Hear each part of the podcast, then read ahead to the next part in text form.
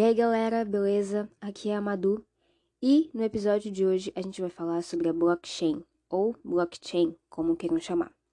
Eu tô começando uma série de conteúdos acerca do básico de Bitcoin e no último episódio eu expliquei o que é o Bitcoin. Então hoje nós vamos aprender o que é blockchain, afinal, não dá para falar sobre Bitcoin e não falar da blockchain ou blockchain, enfim. Pega seu cafezinho e venha ouvir esse podcast comigo. Bem, em sistemas financeiros tradicionais, uh, as informações elas são registradas no que chamamos de livro-razão ou ledger. E aí, quem fica sobre. Uh, quem fica com o poder de é, registrar as informações nesse livro razão, de poder modificá-lo e de guardá-lo, são os bancos ou bancos centrais. Então, em um sistema financeiro tradicional, você sempre tem que confiar em uma terceira parte para poder fazer transações, enfim. Então, se você quiser enviar dinheiro para mim, é, pelo sistema tradicional, a gente vai precisar confiar numa terceira parte, que é o banco, para poder intermediar essa nossa transação. Portanto, o nosso sistema financeiro tradicional ele é centralizado. E uma das coisas que eu expliquei no último episódio, onde eu falei sobre o que é o Bitcoin, foi justamente o fato de o Bitcoin possuir um protocolo descentralizado. Então ele não precisa de uma terceira parte, ele não precisa de um agente intermediador. Então, como é que essas transações ela funcionam? Como é que esse sistema descentralizado ele funciona? É com a blockchain. A blockchain é como se fosse o livro razão do Bitcoin. Lá todas as transações acontecem e são auditadas e são registradas dentro da blockchain em uma cadeia de blocos. É basicamente isso que significa blockchain, inclusive. Então essas cadeias de blocos elas uh, são conectadas umas às outras e é por isso que a blockchain ela é tão poderosa e, e não, não tem a possibilidade de alguém conseguir invadir esse sistema ou hackear, fraudar, enfim. Bem, então basicamente a blockchain ela é como se fosse um livro-razão distribuído que serve para armazenar informações de forma permanente e inalterável e é mantido por uma rede de participantes que coordenam suas ações em consenso. Para melhor entender como funciona um livro-razão e a blockchain, eu vou dar o exemplo. Digamos que eu tenha duas pessoas, a Ana e a Clara. Ambas possuem 100 reais cada uma. E aí a Ana resolve então dar 50 reais para a Clara ficando com os 50 restantes.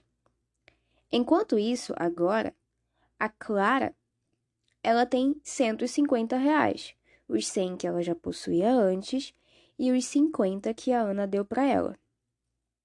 E aí, toda essa transação vai ser registrada em um livro razão. Em um sistema tradicional, o terceiro de confiança, como eu falei, é uma instituição bancária. E nesse sentido, quem vai fazer a custódia desse dinheiro é a instituição bancária. Então, a Ana vai ter os 100 reais dela em um banco e a Clara também vai ter os 100 reais dela em um banco. Pode ser o mesmo banco ou um banco diferente, enfim. Só que essa custódia ela vai ficar em um banco. Então, no geral, o banco vai ter a custódia dos 200 reais. E aí, essas transações elas vão ser intermediadas pelo banco. Então, um vai se comunicar ao outro para poder intermediar e concluir essas transações, essas transferências. Como nesse modelo é o banco que é o guardião do livro razão, é ele que, que tem o poder de guardar o livro e de modificar ele. Caso ocorra alguma coisa, algum problema com a transação ou enfim qualquer situação adversa, a Ana ou a Clara elas podem entrar em contato com o banco para poder entender o que aconteceu com a transação, já que o banco tem o livro razão, então eles podem lá verificar o que aconteceu e repassar essa informação para Ana ou para Clara. Nesse sentido, então, as duas partes elas precisam confiar plenamente no banco, ou seja, a Ana e a Clara, elas precisam confiar plenamente no intermediário, que é o banco. Só que como funciona então um livro-razão distribuído, que é o caso da blockchain, onde eu não tenho um agente central do qual eu preciso uh, confiar? Claro que nesse cenário uh, muita coisa pode acontecer, porque cada uma delas, por possuírem cada uma o seu livro-razão, elas podem tentar fraudar esse livro, colocar ou retirar informações, e aí isso compromete então a confiança. Nesse cenário, elas precisariam confiar plenamente uma na outra para assegurar de que nenhuma das duas iria tentar fraudar a transação. Então, como é que esse problema poderia ser resolvido? No caso, o problema da confiança. É aí que entram os validadores da rede, que são como se fossem testemunhas da transação. Esse, esse livro Razão, ele não vai mais ser mantido somente pela Ana e pela Clara. Várias pessoas elas podem estar ali registrando a mesma transação com cópias idênticas do livro Razão. Esses validadores a gente chama de nodes ou full nodes. Todos os full nodes da rede da blockchain, eles possuem uma cópia do, da blockchain inteira. Então, qualquer informação que for discrepante ou fraudulenta, ela vai ser retirada da, da blockchain, né, do livro razão, porque então vai valer o que disser a maioria. Então, assim, a maioria ela vai agir de, em consenso e de maneira honesta para permitir que a rede ela siga rodando uh, de maneira harmônica e sem nenhuma fraude. E os nodes, eles fazem isso porque eles seguem o que a gente chama de algoritmo de consenso. Caso não seja seguido o algoritmo de consenso, aquele usuário, aquele membro da rede, ele pode ser retirado da rede. Mas isso é um assunto que pode ser melhor explicado em outros podcasts. Mas o que importa aqui entender é que Quanto mais membros esse sistema possuir, é mais difícil de se executar uma fraude. Então, redes muito grandes e distribuídas, elas são bem mais seguras do que as redes menores. A blockchain utiliza três tecnologias muito importantes para o seu funcionamento, que é a criptografia, a rede P2P e o software livre de código-fonte aberto. A blockchain utiliza um tipo de criptografia específica chamada função hash a função hash permite que uma mensagem de qualquer tamanho seja mapeada por uma mensagem de tamanho fixo. E é essa função que assina bloco, os blocos como um todo. Então, os blocos eles são assinados pelo que a gente chama de hash, que é como se fosse o nome do bloco. E aí, cada bloco possui um hash que é ligado ao outro. Então, assim, uh, digamos que foi registrado um bloco agora na blockchain chamado A. O, o resto desse bloco é A. E aí, o próximo bloco, ele vai ser chamado B. O resto daquele bloco vai ser B. Só que naquele bloco eu não vou ter só o hash B, eu vou ter o hash do bloco anterior, de todos os outros blocos anteriores, mais o bloco que foi registrado agora. Então, se alguém quiser tentar fraudar a blockchain, ela não tem que é, mudar só um hash. Ela precisaria mudar todos os outros hashes, no caso, adulterar todos os outros blocos para que ela conseguisse então fraudar, é, adulterar e hackear, enfim, o sistema todo. Então, isso demandaria muito trabalho e por isso que a blockchain ela é tão segura e ela é tão uh, autêntica e imutável, porque é muito difícil de conseguir fraudar esse sistema todo. Outra tecnologia muito importante da blockchain é a utilização de uma rede P2P, ou rede ponto a ponto, ou peer-to-peer -peer networks, enfim. Uh, os sistemas de internet presentes atualmente, eles seguem um modelo centralizado, onde existe um servidor central que concentra todas as decisões e regras, enfim. E aí as outras partes, elas simplesmente obedecem a esse servidor, que a gente vai chamar de nó central. Então, as outras redes, elas têm que obedecer a esse nó central. Mas existem outros sistemas, como o cloud computing, que existe não somente um nó central, mas existem vários nós centrais. Porém, nesse tipo de sistema, se um dos nós for desligado ou parar de funcionar, enfim, todo o resto da rede uh, sai do ar. Só que no caso do sistema da rede da blockchain, ela é uma rede ponto a ponto, ela é uma rede P2P. Então, basicamente todos os servidores, eles são não somente servidores, como clientes. Então, é como se fosse todos fossem um nó central todos os membros da rede fossem nós centrais. E aí, mesmo que um pare, o resto não para de funcionar, o resto continua funcionando normalmente. Não existe um agente centralizado que controla tudo, porque todos os membros eles trocam dados diretamente e coordenam as suas ações em consenso por meio dos algoritmos de consenso que são utilizados dentro da rede. Então, nesse tipo de sistema não existe uma hierarquia.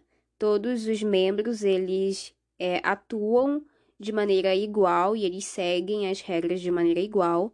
E se for preciso agir é, em consenso, votar, todo mundo tem o mesmo direito de voto e o mesmo peso de voto. Portanto, por ser um sistema descentralizado, as blockchains elas funcionam em redes ponto a ponto. Outra coisa muito importante da blockchain é que ela possui um software livre e de código aberto. Isso é muito importante para a rede porque, além de tornar o sistema menos vulnerável a falhas, ela permite que todo mundo possa auditar o software e ter plena certeza de que ele de fato está funcionando. Dessa maneira, é possível que todos possam ver que a blockchain está tá funcionando de maneira correta e que todos os membros eles estão sujeitos às mesmas regras e que não há nem, nenhuma, nenhum grupo ou nenhuma pessoa que esteja sendo favorecida. Então, o acesso integral ao código-fonte é que permite com que as pessoas possam vistoriá-lo e ter certeza de que não existe nenhum favorecimento para ninguém. O código-fonte do, do Bitcoin, por exemplo, está disponível no GitHub, e por conta disso existem diversas criptomoedas que surgiram depois a partir do código-fonte original do Bitcoin, em que foram mudadas somente algumas características, ou então outras que não, tem, não mudaram nada, elas são meras cópias baratas do Bitcoin. Dito isso, a blockchain ela possui diversas uh, qualidades, como por exemplo a descentralização, já que não existe um agente centralizador, todos os membros da rede eles possuem o mesmo poder. A auditabilidade, já que as informações elas são gravadas de forma permanente e elas estão sempre disponíveis, então elas podem ser auditadas, permitindo que isso seja rastreado. Uh, a blockchain ela, ela é um sistema que a gente chama de pseudo-anônimo. Então, todas as transações, elas são registradas ali, elas são auditadas ali, todo mundo pode ver, todo mundo pode acessar por meio do hash, mas ninguém vai saber seus dados pessoais, suas informações pessoais, onde você mora, seu nome, etc. Mas isso deixa o sistema bem bem mais transparente, já que é possível perceber se aquilo de fato está funcionando ou não. Além disso, é uma rede imutável, já que o encadeamento dos hashes ele permite com que a rede possua uma propriedade de imutabilidade, ou seja, todas as informações que estão ali contidas, uma vez colocadas e registradas ali, elas são permanentes e inapagáveis. Além disso, a blockchain é resistente à censura, já que redes descentralizadas que utilizam esse sistema P2P, elas não podem ser bloqueadas ou detidas. Ia ser centenas de endereços de internet que iriam ter que ser bloqueados, é, principalmente na rede do Bitcoin, que é um, uma rede muito grande. Então, essas redes descentralizadas elas são resistentes à censura e elas, na prática, inviabilizam a proibição por parte de nações, enfim. Por conta do que foi citado anteriormente, a blockchain ela é completamente resiliente, ou seja, enquanto houver pelo menos dois membros na rede, ela vai continuar funcionando. Por isso, inclusive, que não, não tem como os nós centrais da rede serem atacados de maneira física ou cibernética, tirando o sistema do ar. A blockchain do Bitcoin ela está há mais de 10 anos funcionando sem interrupção, com uma taxa de disponibilidade, que a gente chama de uptime, de 99,99%. Além disso, todos os participantes da blockchain que queiram realizar todas as ações disponíveis, né, auditar transações, validar, etc., eles precisam ter uma cópia completa desse sistema todo, que é o que a gente chama de full node. Então, um full node ou nó completo, ele possui uma cópia total da blockchain. E enquanto existirem full nodes, todas as transações existirão. Vale ressaltar também que a blockchain ela não serve somente para registro de transações financeiras. Na blockchain você pode registrar qualquer tipo de documento que queira que seja imutável, enfim, certidões, contratos, patentes, tudo isso pode ser registrado dentro da blockchain. Então é isso. É, esse foi o episódio de hoje. Eu espero que vocês tenham entendido. Qualquer dúvida podem me chamar nas redes sociais. E nos próximos capítulos a gente vai aprender como funciona melhor todo, toda essa rede, todo esse sistema. Valeu, tchau, tchau e até a próxima.